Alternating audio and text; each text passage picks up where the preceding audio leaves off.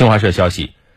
中华人民共和国第十四届全国人民代表大会第一次会议在圆满完成各项议程、产生新一届国家机构组成人员后，十三号上午在人民大会堂闭幕。中共中央总书记、国家主席、中央军委主席习近平，党和国家领导人出席会议。会议应出席代表两千九百七十七人，出席两千九百四十七人，缺席三十人，出席人数符合法定人数。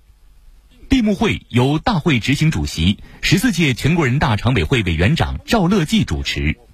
会议经过表决，通过了关于政府工作报告的决议。关于修改《中华人民共和国立法法》的决定，关于二零二二年国民经济和社会发展计划执行情况与二零二三年国民经济和社会发展计划的决议，关于二零二二年中央和地方预算执行情况与二零二三年中央和地方预算的决议，关于全国人民代表大会常务委员会工作报告的决议，关于最高人民法院工作报告的决议，关于最高人民检察院工作报告的决议。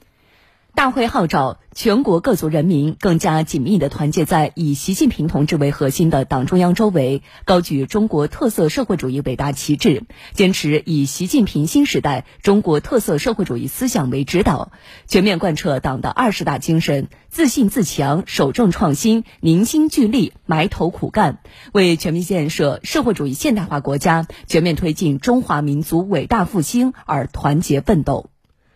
中共中央总书记、国家主席、中央军委主席习近平在会上发表重要讲话。他表示，这次大会选举我继续担任中华人民共和国主席，我对各位代表和全国各族人民的信任表示衷心感谢。